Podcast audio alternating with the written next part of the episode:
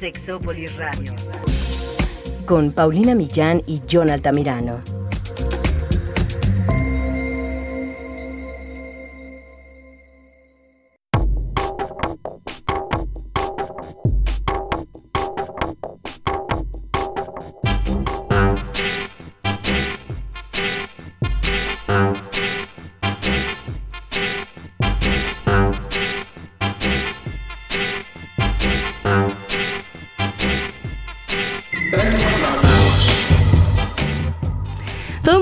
Consejos sobre el amor, las relaciones, con quién debes salir, qué tienes que hacer en la primera cita, cómo tienes que llevar tu pareja, matrimonio, desde los abuelitos, los papás, los hermanos que se casaron antes y las amistades y, y luego además solo nos repiten los consejos que leen en los libros y que escuchan en las telenovelas y las películas de esos cursis, de las tarjetas y las cosas que se ponen en Facebook, pero en realidad sirven porque hay unos consejos bien populares y bien estúpidos. Por eso el día de hoy vamos a hablar sobre eso.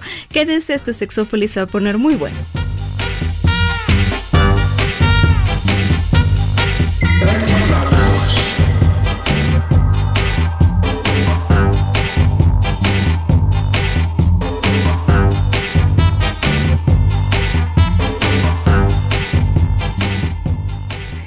¿Qué tal? Bienvenidos y bienvenidas a Sexópolis. Y hace mucho que no les decía. Si no se los decimos nosotros, ¿quién? ¿Verdad, Jonathan? Güey, me quedo con los, con los consejos estúpidos. Por favor, tenemos que hablar de esos y nos alcanza el programa para hablar mucho. Pero hay algunos que, que hasta ahorita, realmente hasta ahorita, tengo que confesar que estoy analizando. Porque solo los repites y ves que la gente como que se los da, a unas personas a otras y no estoy tan segura de que Ay, es que a ver, y, voy a hablar aquí más por Jonathan. Yo me he especializado en el tema de pareja, pero Jonathan sí que ve muchas parejas en terapia. Entonces, de repente, ¿por qué no hemos brincado algunos terapeutas a decir, eh, a ver, no, espera, no, nada que ver. es que nada que ver. ¿Qué hacen juntos? Sí, es como cuando, por ejemplo, ves estas series de detectives y policías y luego conoces a alguien que se dedica a eso y te dice nada que ver con la realidad. Un poco así un poco así. Sí, es que es muy, muy chistoso ver cómo las personas van creando su mundo a partir de lo que el, otro, el otro les dice. Y aquí, aquí aplica una frase divina que el que busca consejo ya tiene ganado el consejero. ¿No? O el que ah, sí, el que busca consejo tiene ganado el consejero. ¿Qué quiere decir esto? Que si tú quieres un consejo en particular, no sé, por ejemplo, estás queriéndote comprar unos zapatos verdes o azules, vas con alguien que te diga que los azules porque son los que le gustan. Pero eso es lo que tú quieres, que te digan que el, zapato azul es mejor. Si quisieras el rojo, buscarías a quien te diría los zapatos rojos. Entonces, en, el terreno de pareja aplica exactamente las mismas. No, y además, siguiendo con el ejemplo, no es que hay, no hay zapatos mejores. Es que en realidad a quien le gusta el azul va a ser el azul y el rojo o el verde a quien le gusta. Es decir, eh, yo empezaría por ahí, por decir que los consejos generales pueden funcionarte y pueden no funcionarte. Exacto. Eh, las dinámicas generales, las que aprendimos en la casa, que generalmente es una, que esa es la que yo llamo el guion, ¿no? De que te tienes que salir con alguien y luego la cita y luego el amor y luego si te casas y si tienes hijos y ya parejo a gente con, independientemente de su preferencia o su orientación sexual. Pero ese guion eh, es un guion que es muy maleable, que no le sirve a todos y que más bien hay que ver qué es lo que cada quien pues quiere para empezar, preguntarnos qué es lo que queremos, qué es lo que buscamos y a partir de ahí construir cosas. ¿Qué es lo que me aplica? ¿Qué quiero para... Y sí, cuestionarme qué quiero para mí, qué me gusta, qué estoy dispuesto a, que, a quedarme, porque además también no hay una receta de cocina. Y aunque hayan recetas de cocina, al final del día lo que importa es el sazón que le ponga cada persona. Y no es lo mismo lo que hago yo, lo que haces tú. Sí, puedes seguir al pie de la letra las instrucciones y que te salga algo pues que se parezca o que no se parezca. Y cuando ustedes han escuchado un muy buen consejo sobre el amor o las relaciones que les sirvió es precisamente bueno porque a ustedes les sirvió. A lo mejor para otra persona ese mismo consejo no es tan interesante porque no aplica tanto en su vida, ¿no? Entonces eso espero que hasta ahorita si han escuchado el programa les haya quedado más o menos claro, pero me topé porque sí quiero dar un poco de crédito esto y a la gente que participó a un autor de nombre Ayani Basil, que estuvo recopilando algunas de las opiniones más poco populares sobre las relaciones, el noviazgo, la soltería, el amor, y entonces cuestionárselas un poco. No son las únicas que vamos a hablar, pero, pero sí quisiera decir que estuvo muy interesante, porque empieza con un consejo que creo que muchas personas han escuchado, muy popular de nunca te vayas a la cama enojado con tu pareja. Entonces, lo que yo entiendo por eso es siempre hay que resolver el conflicto o hablar. Digo, hasta cierto punto es muy bueno hablar. Obviamente la comunicación es importantísima y es vital en una relación de pareja. Si no, la relación de pareja se muere. Pero me parece un tanto cuanto forzado esta idea de que tienes a fuerza que resolver el problema y hablarlo en ese momento. Hay momentos en la vida en que es prudente simplemente esperar para tocar el tema. Y no me refiero tanto a la evasión, porque sí hay gente que evade, pero también a veces es porque necesitas pensar, yo siempre he hablado, por ejemplo, del tema que, que, conozco mucho, que es el de celos, y yo siempre les he dicho, cuando tú sientes celos, hay que mirarse a uno mismo y saber o a una misma qué es lo que me está pasando a mí y qué reflejan. Pero eso también requiere de cierta introspección. Entonces, a lo mejor tu pareja pasó algo, y tú reaccionaste de esta manera y a lo mejor lo que te toca es pensar exactamente por qué reaccionas de esta manera, porque a lo mejor si tú empiezas a discutir, porque ya ni siquiera va a ser comunicar, pero discutir en ese momento, justo se va a volver una serie de acusaciones, que lo único que va a lograr es que la otra persona se quiera defender, que lo único que va a lograr es que se vuelva una serie de ataques y defensas de un lado y del otro sin avanzar en absolutamente nada. Entonces, a veces lo que necesitamos es calmarnos un poco, pensarle un poco, entendernos a nosotros mismos o mismas un poco antes de poder hablar y pedir, y esto es muy importante, lo que necesitamos. Entendernos, decir qué nos pasa, eh, incluso encontrar, y qué importante es esto, el nombre de la emoción que estoy sintiendo. Más allá a lo mejor del enojo o de la molestia. ¿Qué estoy sintiendo? A veces tengo que pensarle, inseguridad, eh, miedo, ¿qué estoy, que estoy sintiendo? Porque, y no solo es una, pueden ser varias, y eso puede llevar tiempo. Y entonces esta parte del, del, famoso consejo de no te vayas a la cama enojado, pues no, no, ya no te fuiste enojado, te fuiste pensando. Exacto. Y es, eh, y yo creo, yo sí soy de la idea, eh, las emociones están hechas para vivirse. Y cada emoción tiene un periodo de tiempo. Tampoco, ni nos las vivimos enamorados todo el tiempo, ni nos las vivimos en miedo todo el tiempo, mucho menos enojados. Sí hay que aprender a darle esta, esta cabida al enojo. Y si, vaya, son las 11 de la noche llega tu pareja y al otro día tienes eh, que, algo que hacer, obviamente te vas a dormir como estés. No, no vas a estar este, tampoco Además, desahogando. Puede ser hasta una plática muy larga, que lleve mucho tiempo, o que lleve varios días, porque hay conflictos, y ahí sí tengo que nada más citar a, algunos expertos sobre el tema. No todos los conflictos están hechos para resolverse. ¿eh? Entonces, algunos tendrán que tener acuerdos, y como dice Jonathan, tendrás que irte a dormir y a lo mejor hasta necesitas que al día siguiente o el fin de semana que están relajados, relajadas se sienten, este, con un vaso de agua, eh, refresco, soda, vino, lo que sea, y lo platican. Sí, y que al, final esto que mencionas, Pau, es muy cierto. Muchas veces detrás del enojo existen muchas otras emociones que no con claridad salen que no tan fácilmente. El enojo es una emoción muy fácil de identificar, es muy es socialmente muy aceptada. Incluso hay quienes aseveran que la sociedad en general se vive enojada y lo vemos, vaya, con todas las noticias rojas que hay en la vida. Entonces identificamos muy fácilmente el enojo. Ahí hay una parábola hermosa que es que el, iba el enojo, como bien lo dicen, muy enojado por la avenida, por la calle, iba a bañarse al río y estaba tan enojado que no, iba empujando gente, pateando niños, ya sabes. Y del otro lado de la avenida venía la tristeza. Tan ah. triste ella, tan larga ella, que apenas si se daba cuenta de por dónde iba pasando. Ambos llegan al río, el enojo hecho una furia avienta la ropa, no sabe ni dónde, porque estaba muy enojado para meterse al agua. Y la tristeza estaba tan perdida en ella que dejó su ropa y no supo dónde tampoco. Mm. Cuando sale la furia, echa un energúmeno porque ya era tarde, agarra la primera prenda que se encuentra. Y era la tristeza. entonces, la ropa de la tristeza.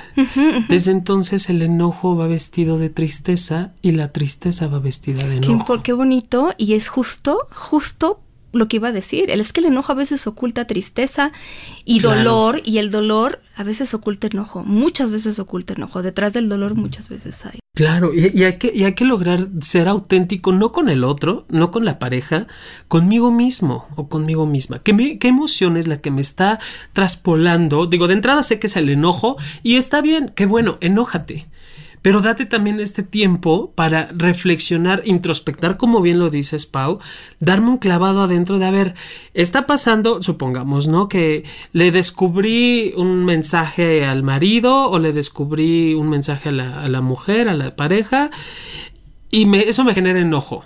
Y detrás del enojo que hay, temor a perderla, perderlo, temor a que ya no me quiera o que prefiera estar con la otra persona más que conmigo, quizá me genere ansiedad de qué voy a hacer ahora yo con mi vida, con todos los proyectos que teníamos, dónde van a quedar. O sea, es, es demasiado lo que hay que pensar y como para estarlo depositando nada más en el otro de pinche mensaje que, que con, con quien se está escribiendo.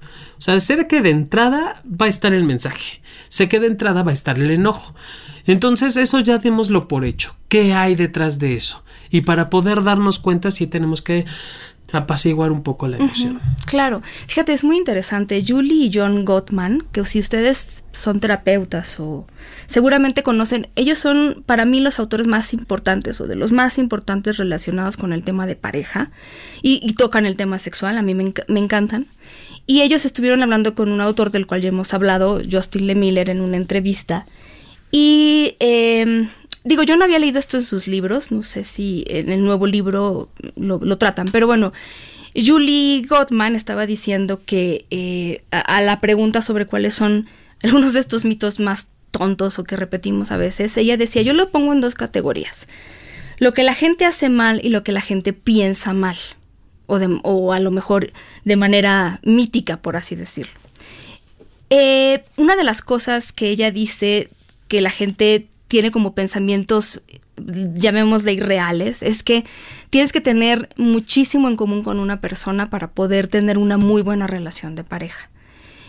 Yo le agregaría ahí también el mito de que los opuestos se atraen, es decir, eh, generalmente es una combinación de cosas.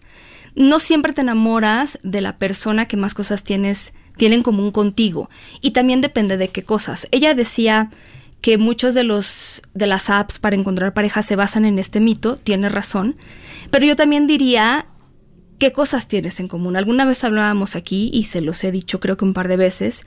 Si las dos tuvieron un perrito que se llamaba Firulais o Fido en la infancia y los dos iban a una escuela católica, eso está bien, es algo en común, pero es tal vez importante otras cosas en común, también depende de la pareja, pero ciertos objetivos eh, de la vida o a lo mejor para algunas personas cambia, el, tema de la religión, hay gente que no le importa, eh, depende de qué cosas tengamos en común, pero la gente lo, lo, asocia generalmente con hobbies y entonces nos gusta el mismo tipo de películas. Eso está bien, pero eso se acaba. O, o, a lo mejor eso es solo una parte y un componente, porque hay otras cosas en las que si están en desacuerdo puede ser mucho más complicado de manejar. También la idea de que la otra persona tiene que ser completamente lo opuesto a ti. Eso puede generar muchos conflictos, también depende de cómo lo lleven. La realidad es que a veces es una combinación de cosas y es más el cómo se puedan entender en el día a día y hasta la famosa química, si quieren darle este tema místico, pero que a veces no se ve tan bien en papel, ¿no? De eh, ya tenemos muchas cosas en común y entonces eso garantiza que la relación va a durar años, ¿no? Eso no necesariamente tiene que ver con eso. Eh, la idea también de que tienes que tener una cierta etapa de convivencia con la pareja. Si vas a, por ejemplo, casarte o vivir con alguien, si vas a vivir con alguien que tienes que haber salido con esa persona mucho tiempo, o si te vas a casar también y que eso garantiza una buena relación, esto es mentira. Una pareja puede estar, y yo conozco varias, en un noviazgo, hablo de heteros en este caso, pero muchos años de noviazgo y se casan y se divorcian, ¿no? Em, hay personas que también ha salido últimamente esta idea de que las personas que viven en pareja, antes de casarse, se tienen más posibilidades de divorciarse. Sí y no, depende de muchas cosas. Eh, depende de la razón por la cual se fueron a vivir juntos o juntas, la razón eh, por la cual se quieren casar, es, eh, muchas cosas. Hay gente que está viviendo muy bien en pareja, pero siente esta presión social de casarse y entonces termina casándose y como no era lo que querían, terminan divorciándose porque entonces ya se vuelve ahí una tensión que al final acaba fracturando a la pareja. Hay personas que viven juntas y están bien así toda la vida. Hay personas que se van a vivir juntas después de haber estado, digamos, de noviazgo, si le quieren llamar así, muchos años. Y hay gente que lo hace muy rápido. El éxito de la pareja, mm, a ver, no es determinante el tiempo para esto, ¿cierto? No, en absoluto. O sea, mis abuelos se conocieron tres meses y se casaron y vivieron juntos hasta la muerte, literal. Claro. ¿No? Y hay parejas, como bien lo dices, que viven amaciatos de pareja, de relación de noviazgo, que viven 14 años como novios y no duran nada de matrimonio. Eso también se da. Y yo creo que esta parte de la, de la, del equilibrio de la relación de pareja, de qué tanto nos parecemos y la química y la manga, es mucho más profundo que eso. Porque lo que nos va uniendo no podemos estar con alguien que rompa demasiado nuestra estructura. Claro. Eso, eso tengámoslo muy en cuenta. Por ejemplo, vamos a poner un, vamos a ponerlo como. Sí, sí, claro. Cuando decimos que los opuestos se atraen, no es alguien que, exacto, que rompa todos mis principios. No, para nada. Si tú quieres hacer un, un tipo de hongo en particular, necesita un clima especial y se, y se da únicamente ese hongo o cualquier hongo bajo determinadas características climatológicas, de espacio, de aire, de, de muchísimos factores. No es lo mismo un hongo que se da en una montaña a un hongo que se da en una selva tropical. Son diferentes. Entonces, a eso me refiero con, con el sistema que está envolviendo tu relación. Sí. tenemos que tener una, una, si hay patologías, por decirlo de una forma, o si hay circunstancias que como pareja como personas nos unen y es mucho más profundo, Pau. No es tan de que me gusta el chocolate y a ti la fresa, que ya somos opuestos, entonces nos atraemos. o que me gusta a mí el teatro y a ti también, entonces como es lo mismo ya nos atraemos. y yo introvertida. Eso es muy absurdo, porque si nos vamos complementando, si nos vamos acomodando en la relación de pareja, pero no es determinado, Pau, no es exclusivo de, de cosas tan absurdas como estos. Ahora, dicho lo anterior, tengo que decir dos cosas al respecto. La primera, algo que puede funcionarles a ustedes muy bien si ya tienen experiencia en relaciones, sí, de noviazgo de pareja, es saber qué tiempo necesitan. Yo alguna vez platicaba con una amiga y me dijo, yo ya lo tengo claro, ¿eh? Yo necesito al menos dos años para conocer a alguien. Y mira, la verdad es que lo tiene bien medido. Y ella no da paso si no tiene más o menos este tiempo para conocer a alguien. ¿Por qué? Pues porque es el tiempo que ella ya se dio cuenta de que necesita, a partir de experiencias que algunas no deben de haber sido, o bueno, sé, que no fueron del todo muy agradables. Entonces, pues aprovechar esas experiencias para sumar y saber exactamente que a lo mejor tú o, a lo mejor este ella también es una persona de, complicada para vivir y entonces necesita primero saber que esa otra persona con la que va a estar, no sé, es aceptativa en ciertas cosas, no lo sé, pero esa es una. Y la otra, nada más aquí hacer la acotación, o bueno, en realidad son dos. La primera, eh, sí puede funcionar una relación como la de los abuelos de Jonathan y yo también conozco, que se conocen tres meses y, se casan. Pero también algunas no. Acuérdense que cuando nosotros empezamos una relación estamos enamorados y eso es un estado en donde hay muchas alteraciones a nivel cerebral y muchas cosas lindas que nos pasan y que sentimos y que podemos o nos llevan a pensar que esa persona es ideal, perfecta y todo lo demás. Y a veces en ese periodo de la vida de enamoramiento nos casamos y, luego pues nos damos cuenta de que pues ese, acabado ese periodo pues ya no hay mucho ahí, ¿no? Eh, hay que tomarlo eso en cuenta también porque nadie es inmune a este periodo de enamoramiento, entonces tal vez esos tres meses, pues considerar que podríamos todavía estar enamorado y que a lo mejor se va a tardar un año o dos en desenamorarse. Y la otra también es que eh, ya se habla, por ejemplo, que un factor de riesgo para relaciones de violencia, pero esto tiene más que ver específicamente con hombres hacia mujeres, porque no, no sé si ocurre al revés cuando yo he platicado con expertos sobre el tema. Un hombre que presiona a una mujer como para establecer algo ya, te acabo de conocer y entonces tú insistes en que ya nos casemos o lo que sea, a veces lo que sucede es que estas relaciones son, digamos que, las que más violencia viven. Cuando yo lo platiqué con un experto en el tema, expertísima en el tema, le preguntaba, oye, ¿esto es cierto? Me dijo, sí, tiene que ver muchas veces con la persona que está presionando para que ocurra algo, pero también ahí la palabra clave es, presionar. Pero esta persona que está presionando a lo mejor aparece como muy carismático, porque hablo específicamente de los hombres, y queriendo bajarte el sol, la luna y las estrellas. Pero resulta que esta persona lo que quiere es amarrarte mientras está en ese periodo carismático, porque sabe que pronto va a salir su lado menos carismático o, como decimos en México, va a sacar el cobre, va a sacar todo lo malo y entonces tú vas a salir huyendo. Entonces hay que tomar eso en cuenta, ¿no? A veces hay esta presión, solo quiero decirlo porque no quiero que luego me digan también, eh, pues es que, que, que, cuando alguien está presionando para que se concrete algo, pues no, también a veces eso es un factor de riesgo para violencia.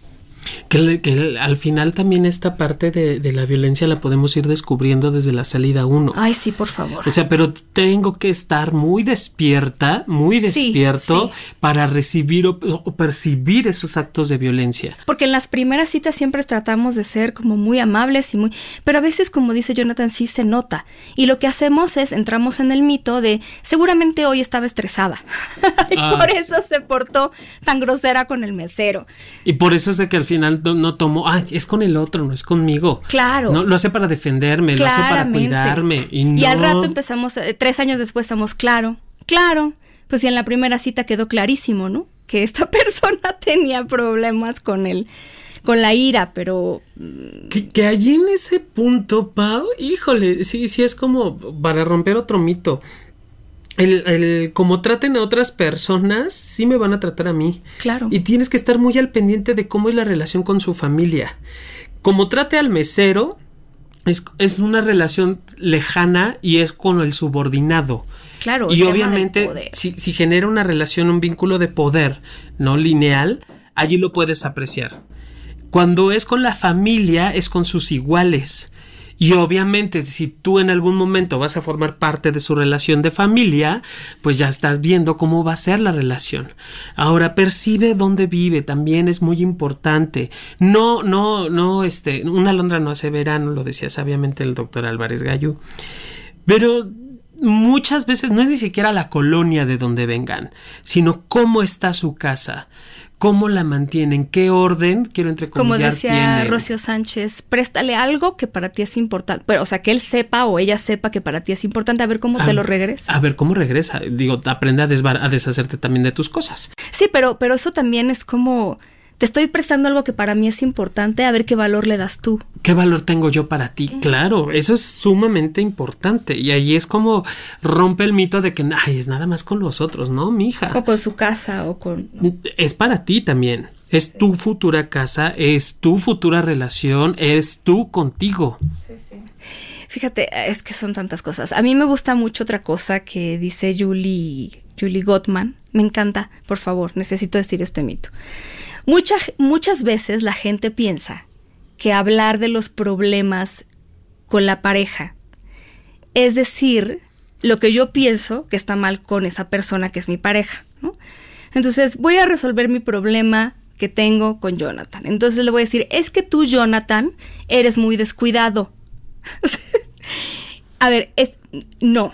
es que no. Esa es la peor. Esa es la peor forma. Ya decíamos, se va a defender, pero además, eh, bueno, a ver, sí, si es descuidado seguramente no es nuevo, ¿verdad? Pero lo que sea. Lo que hay que hacer primero es ver a mí cómo me está afectando que él sea descuidado.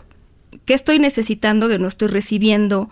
o cómo puedo yo hacerle también para trabajar con mi situación al respecto, en qué me pega a mí, o en qué momento estoy yo también pasando sobre él. Y entonces, ya lo hemos dicho aquí, me voy a apropiar también de mis emociones y decir, a ver, a mí, ahora sí que el problema que yo tengo, o, lo que a mí me pasa cuando tú... Eh, a lo mejor ni siquiera decir descuidado, porque luego acuérdense de hacer los absolutos. Para todo eres descuidado. Lo que pasa es que te pedí que regaras las plantas en realidad y resulta que no las regaste. Entonces, yo puedo hablar ya de eso contigo. Me, me dolió, me enojó que te encargara las plantas y no las hayas regado. Entonces, ahora sí ya podemos trabajar.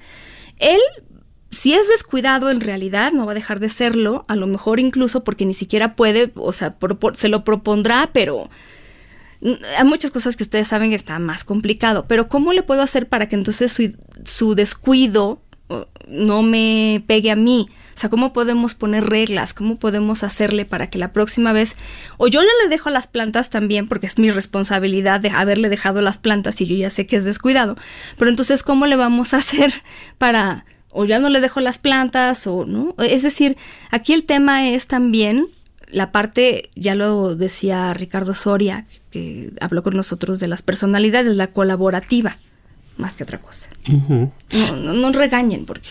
Y que ay, es que esto que estás diciendo, Pau, de verdad es oro molido. Porque hay veces que por mucho que quiera hacerlo es cuestión de práctica, de verdad es práctica de reconocer e identificar qué es lo que me pasa a mí y qué es lo que quiero yo de ti. Y dejar como de, bajarle un poquito la expectativa. A veces esa es que también tus expectativas. o sea, si yo estoy esperando que tú dejes de ser, y lo digo yo, por ejemplo, que soy una mujer distraída, y yo he aprendido a vivir con eso. Mi madre le dio muchos dolores de cabeza en la vida. y he aprendido a pues sacar las cosas adelante a mi manera, pero así que digas tú, ya me volví la persona más este presente, no. desarrollé un séptimo, no, y no, no va a pasar, hay que ser realistas. Entonces, si alguien me pidiera que dejara de ser distraída, está pidiendo algo que a mí me encantaría dejar de ser distraída, ¿qué les puedo decir? Y que aquí aplica maravilloso, Pau, que estoy dispuesto o dispuesta yo a cambiar para poderle pedir al otro que cambie. Yo no puedo pedirle a alguien que haga algo que yo no estoy dispuesta a hacer. Qué padre. Entonces, si yo quiero, o mi, reclamo constante es, cambia esto, por favor, ok, ¿y yo qué voy a hacer para cambiarlo? ¿Qué voy a cambiar yo por ti? No tú por mí. Porque entonces sí ya tendré todo el, el, derecho, porque ya me di cuenta lo difícil que es cambiar algo, pero ya tendré el derecho moral de poder pedirlo. Qué fuerte. Sí. Cierto. Y además ahí va otro mito bueno, no sé, va en dos sentidos. A veces dicen que por el otro hay que cambiar o que alguien puede cambiar por amor. Pues ya estamos hablando de que depende, ¿no? Sí. Y también el no cambiar, también depende. Si yo te digo, es que la verdad, Jonathan, eh, a mí me gustaría pues que tuvieras otros amigos y te vistieras diferente y este te dejaras el pelo largo o te lo corta. Eh, ese tipo de cosas, Jonathan tiene todo el derecho. Pero mm, a veces las cosas nos pueden ayudar a crecer. En, un, en una parte más cooperativa de acuerdos y a ver, me gustaría a lo mejor que pudieras ayudarme cuando necesito y que no se te olvida. No sé, voy a dar ejemplos a lo mejor eh, que pudieran parecer eh, tontos porque... Pero ustedes saben exactamente qué cosas podrían ustedes cambiar pero también, sobre todo por ustedes, también por ustedes, porque yo quiero ser mejor persona. Entonces, si yo quiero ser mejor persona, a lo mejor no me estoy dando cuenta de que hago esto y entonces mi pareja de alguna manera me lo está diciendo y yo puedo decir, bueno, pues es momento de darme cuenta tal vez de que puedo ser diferente. Y que además lo dejas bien bonito, Pau, porque en ningún momento fue el comentario de yo voy a cambiar esto por ti sino es yo voy a cambiar para ser mejor yo. para sacar la mejor parte de mí. Entonces en automático queda destruido esto de los cambios por la otra persona. Porque si mi motor de inspiración es el mejorar mi relación con la otra persona, híjole, está jodido el asunto. Y la, exacto. Porque al final no sé si la otra persona quiere el cambio que yo estoy proponiendo. Exacto, exacto. Es que esa es, esa es la clave de todo. Es un cambio porque yo ya me convencí de que, oye, eso estaría increíble, o porque la otra persona me sigue presionando para que lo haga. Em, tienen que darse cuenta también de estas sutilezas, ¿no? ¿Cómo empezó eh, este cambio? Si ya me está presionando al punto de que ya me convenció o si realmente yo quiero saberlo. Además, creo que los cambios, o sea, cuando alguien realmente te ama y quiere lo mejor para ti, no, no, no te pide que seas otra persona, sino que te pide que seas tú mismo o tú misma, pero en una mejor versión tal vez. Sí, y que, y que al final es la versión que quiere el otro de ti. Aquí es la versión de mí para conmigo. ¿Qué, voy a, ¿Qué voy a mejorar? Por ejemplo, a mi pareja puede que le moleste demasiado el humo del cigarro y que no quiera que fume o que si voy a fumar me salga al patio, etcétera. Pero si al final yo decido dejar de fumar porque yo lo quiero, va a ser mucho más sencillo porque no hay imposición. Porque si yo vivo imposición o siento que el otro me está obligando a, o lo hago para satisfacer la necesidad del otro, comienzo a vivir frustración también. Porque entonces me, vivo tan agobiado en esta circunstancia de, pero lo hice por ti, porque tú quieres, porque tú me lo Sí, a mí no me molestaba ser, eh, tener tiradero, pero como a ti sí, Pues, sí, pero ah. yo estaba bien, entonces ahora cómo está la cosa. Sí, yo no tenía bronca en dejar la ropa regada por la casa. O mi cajón de la casa, porque bueno, para no hablar de que afectábamos al otro, ¿no? Sí, mi cajón de ropa. Esa era mi, bronca, pero ahora lo tengo que arreglar por ti y genera frustración, genera, enojo, genera incomodidad, puede que hasta resentimientos salgan, ¿no? De, y luego te lo echo en cara, yo lo hice esto por ti. Y en ningún momento está el, pero nadie te obligó a que lo hicieras. claro que también puede surgir. Claro. por todos lados hay. Entonces, si lo vas a hacer, hazlo por ti. Sí, eso, eso también tiene que ver con otro mito. Yo creo que alguna vez les dije, es muy difícil mm, si a mí me dijeran cuál es el consejo o de los consejos más importantes, no sé si tan útil como importante, sobre el amor y las relaciones, yo les diría eh, que es difícil, pero he aprendido que el amor no es suficiente. Hay esta idea de que el amor lo puede todo, que no. A veces, y el amor no siempre es suficiente. Hay otras cosas que se tienen que dar para que una relación funcione. Tú puedes querer mucho a alguien y saber que no puedes estar con esa persona, que no debes estar con esa persona. Pero en este sentido, si hay amor y hay posibilidad, lo que vamos a requerir es trabajo. Es decir, el amor solito no mágicamente te va a dar el nivel de comunicación y entendimiento y compatibilidad que tú necesitas. Por ese, por ese hay que trabajar para establecer relaciones productivas, cooperativas, en las que nos entendemos y nos expresamos y nos sentimos respetados y sentimos que somos nosotras mismas. Todas estas cosas son cosas por las cuales hay que trabajar. Ahora, em, cuando hablamos de trabajo, tampoco hablamos de que se les vaya la vida en ello porque muchas personas están todos los días con conflictos, peleas, desajustes, insultos, ya llega a ser violento y entonces es un trabajo pero que parece la cruz, que van carga, es su cruz y la van cargando y es un trabajo que ni siquiera da frutos, porque es un, es un tema de todos los días, de una incomodidad constante, de un sufrimiento y de un ir dejando cosas, desde mis amistades, mis hobbies y hasta, hasta dejarme yo misma o yo mismo al punto en que no me reconozca. Claro. Y, y, aquí, Pau, ah, tocas temas muy álgidos hoy. O sea, según íbamos a estar tú y yo muy relajados, y yo que no. Por ejemplo, en, en el famoso ciclo de la violencia, hay una parte que se llama luna de miel.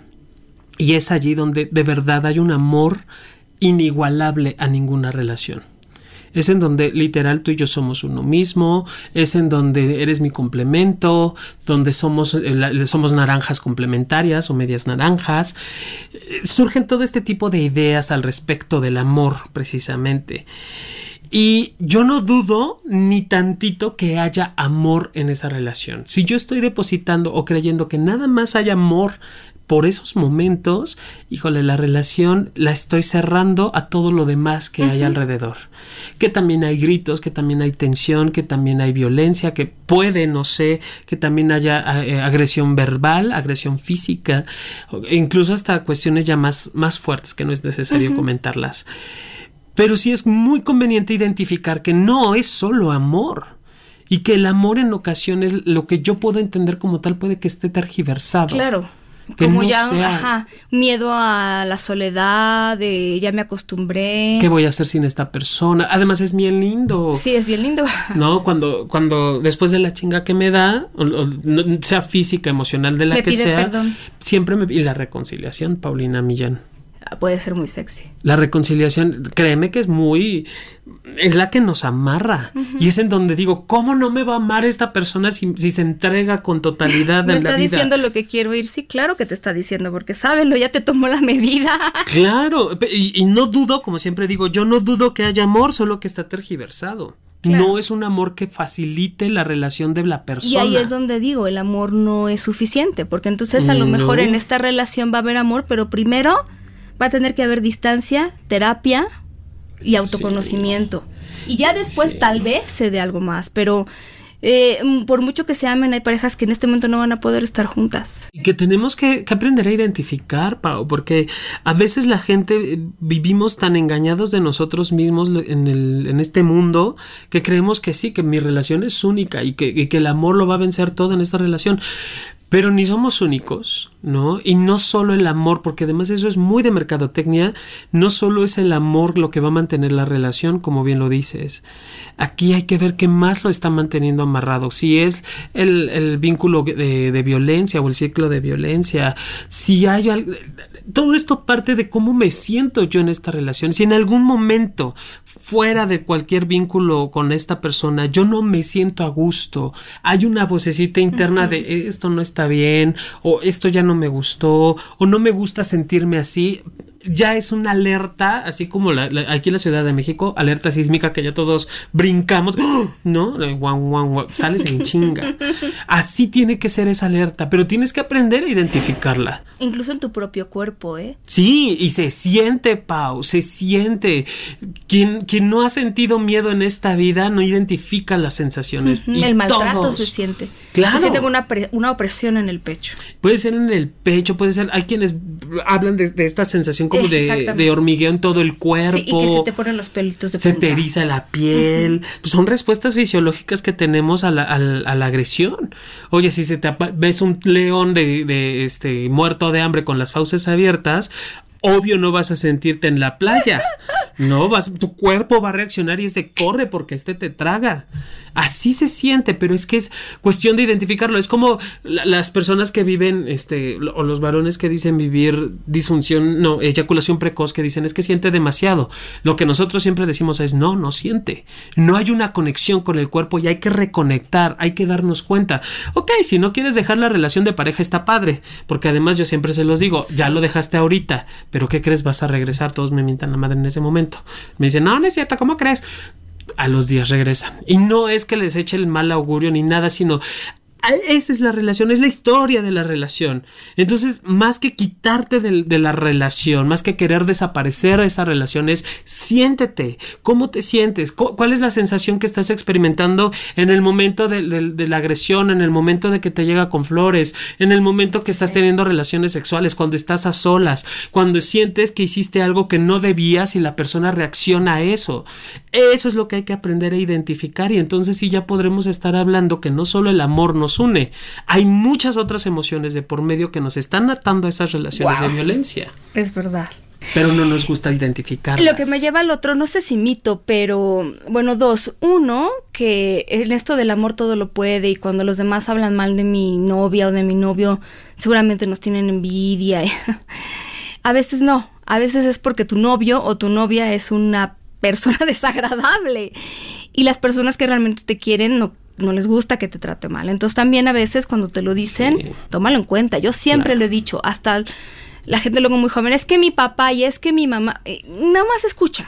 Escucha. Sí, no hagas nada. Todo lo mete en la, bolsa y ya después tú vas viendo, pero escucha, porque entonces a veces nada más es como, es que que les importe, porque se, pues sí, a veces sí, pero a veces prefieren perder tu amistad, pero verte bien, sana o sano. Piénsenlo, es muy complicado.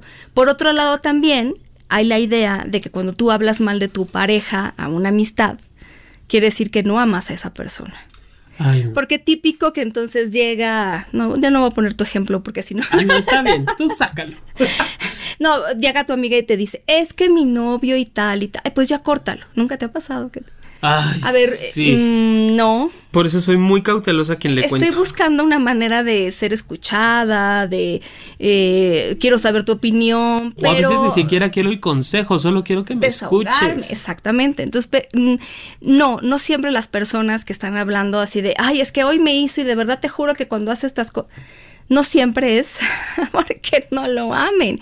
Ni ustedes tampoco se sientan culpables si lo hacen. A veces es la manera en la que tenemos de sobrevivir.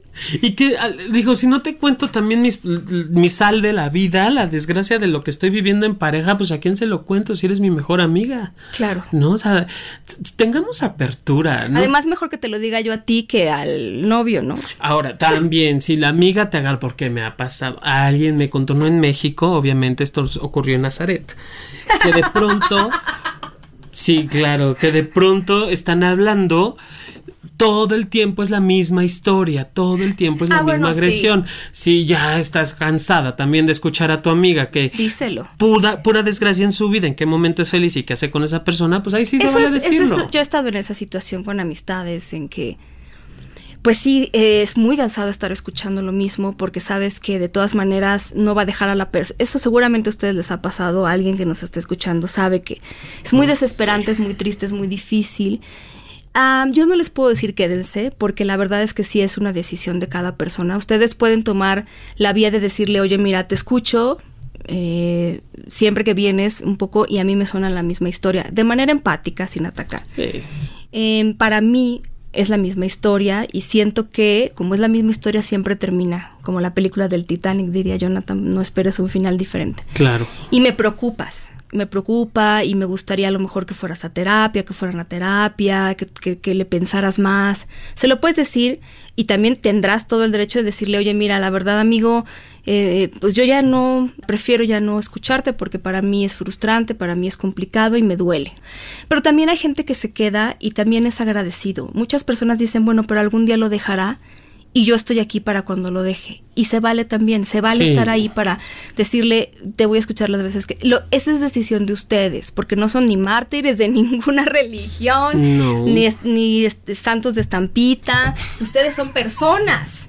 Si ustedes no pueden con eso, les da coraje y les enoja, también exprésenlo. Si les preocupa, exprésenlo. Si nada más quieren escuchar, exprésenlo. Si le quieren decir, ven las veces que quieras que yo te voy a escuchar, también exprésenlo. Y ustedes que están contando su desgracia, también tengan en cuenta a se lo cuentan.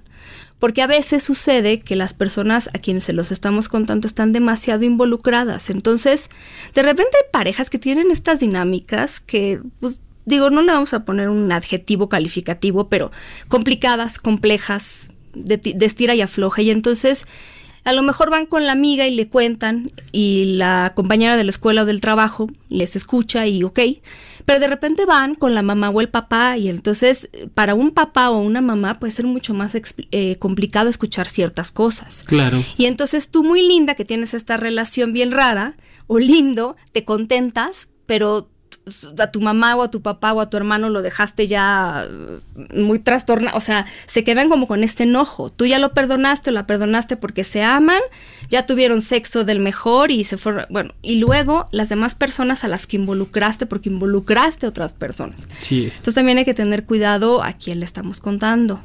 ¿Y, y para qué? ¿A Sí, quién y para ¿y qué? para qué? Eh, Digo, ca- cambiándole un poquito el, el tono, el tono a, la, a la conversación, va muy similar en el sentido de las personas que son o practicantes de BDSM o poliamorosas o bla, bla, bla, bla, y que si tu, pare y tu familia conoce a tu pareja principal como tu esposo o tu esposa o que son swinger, ¿no? Pues como para qué le vas a contar que te fuiste a meter con los mejores amigos que tienes en la vida en una fiesta donde intercambiaron 20 parejas? O sí, sea, no. Eso es parte de tu intimidad y que no es necesario ni que lo sepa tu mejor amiga o amigo si no logran comprenderlo y que, no- y que lo sepan tus papás es un poco más delicado. Porque sí, co- como para qué? Si tenemos unos papás tradicionales, ¿no? Que estaban esperando que nos casáramos, que no están del todo de acuerdo que vivamos en unión libre. Y luego les digo, pero fíjate que Paulina es poliamorosa y tiene cinco novios aparte de no, mí. no, no, No, por el amor de Dios, seamos cautelosos de nuestra Sí, propia y- y vida. ¿Para qué? A ver, ¿quieres qué esperas de la otra persona? Que Claro. te escuche. ¿Quieres apoyo también? A veces es, oye, le voy a contar a mi hermana porque sí me está yendo muy mal y, y quiero su apoyo, porque quiero salirme de esta relación, porque no lo sé, pero de verdad sí te- tómenlo en cuenta porque entonces nosotros a veces no nos damos cuenta de lo demás eh, o de los demás y a quién afectamos. Y ahora, si no me escucha mi mamá, si no me escucha mi papá, o si los consejos que me da mi amiga o mi amigo no son los mejores, vete a terapia. Muy importante. No, no, lo- lo- los amigos como yo son, yo, yo siempre le dije a mi mamá, enséñame tu título para dar consejos, mija. Porque sí. Pero es que es en serio, o serio, sea, hay quienes se, la dan para dar consejos Por al mundo entero y ni siquiera pueden solucionar una su vida. y una contundencia que da envidia. Y ojo, la mayor parte de los terapeutas con los que yo he platicado, terapeutas de pareja, siempre me dicen es que las parejas llegan cuando ya de plano de verdad están en las últimas y poco hay que hacer. Entonces, pueden empezar desde antes. Y a Sí. lo mejor puede ser una terapia individual Sería muy bueno. Voy a, voy a dar un ejemplo. Cuando, eh, fíjate, hace poco eh, llegó o, llegan comúnmente los pacientes ya cuando están con la vida en un hilo dentro de la relación de pareja, como lo dicen sabiamente los, los maestros de, terapia de pareja. Si me pongo a analizar, el conflicto no empezó seis meses atrás, no. no. Hay, hay parejas que tienen mínimo un año en ese conflicto. Mínimo. Mínimo. Y si nos vamos más atrás, comúnmente están seis meses a otro año en donde ya no estaban del todo a gusto en esa relación. Por eso entraron en ese conflicto. Y si nos vamos y somos más honestos, la relación terminó muchísimo antes de ese conflicto. Wow. Y eso es una constante que yo he visto en terapia de pareja y en terapia individual, ¿no? Que, que un ejemplo cualquiera, ¿no? Una persona que ya terminó con su relación y se están en divorcio. Cuando se dan cuenta de que no empezó el divorcio o no se separaron cuando empezó el divorcio, ni que, se ni que el motivo del divorcio fue que se hayan tenido conflictos de pareja y que incluso tuvieron un hijo o una hija cuatro o cinco años antes para mantener la relación, vámonos dos años más atrás y tienen seis o siete años intentando separar esa relación. Por eso es muy importante estarnos revisando constantemente en la relación estoy bien, estoy a gusto, todavía quiero seguir, todavía aguanto, ya no, hay cosas que ya me incomodan. cuando ya tienen este el estado más avanzado de, lo que sea. No, o sea, si yo quiero solucionar mi vida de pareja en el momento uno que digo, creo que esto ya no va bien, tengo ya que empezar a ver qué alternativas hay. Terapia individual, terapia de pareja, lo mando o, me o le digo o propongo, sugiero, vámonos a terapia cada uno individual, creo que sería benéfico a la relación. O me siento a hablar con la pareja de esto ya no está funcionando, ¿qué vamos a hacer? ¿No? Y nos vamos actualizando y nos evitamos abogados, eh, conflictos más adelante, pleitos con la familia, o sea, es vamos a hacer las cosas como deben de ser, pero tengo que ser muy honesto conmigo, conmigo mismo, misma, de cómo estoy viviendo esta relación. Y que las cosas a veces de verdad, no solo por dejarlas pasar, pasan. Exacto. ¿Eh? Se nos quedaron 1500 mitos, sobre todo los relacionados con el sexo y pareja, pero por eso vamos a hacer otra, otra parte de este programa. Hagamos la versión 2. No sé si la próxima semana, pero vamos a hacer otra. con los mitos que quedan sí, Sí, porque digo, siempre se quedan como muchos, pero ahora sí se quedaron muchísimos. Muchísimos, en realidad. Pero les agradecemos que nos sigan escuchando y que nos tengan paciencia. Y si nos quieren, pues les agradecemos que nos quieran. y si no pues está bien también así. Sí, descárguenos, bájenos, saben que nos encanta esas cosas sucias y lividiputridas. Nosotros estamos siempre para escucharlos. Mándenos sus mensajes, mándenos sus twitters. Agradecemos infinitamente todos los mensajes que llegan, las dudas, los comentarios, los aplausos, las felicitaciones en vivo y en, mensaje. Eh, y gracias a todas y a todos por estar, por ser parte de Sexópolis, ya una década juntos. Más de una década. Más de una década juntos. Eso está chingón. Y nos falta gente por invitar. Así que Memo, prepárate porque vamos a traer tu voz por acá. Te vienes directamente por aquí. Me parece bien. Nosotros le mandamos un beso para que se porten mal y se cuiden bien. Y hasta la próxima. Besos. Sexópolis Radio. Síguenos en Twitter, arroba sexpaumillán, arroba sexólogo-yaco.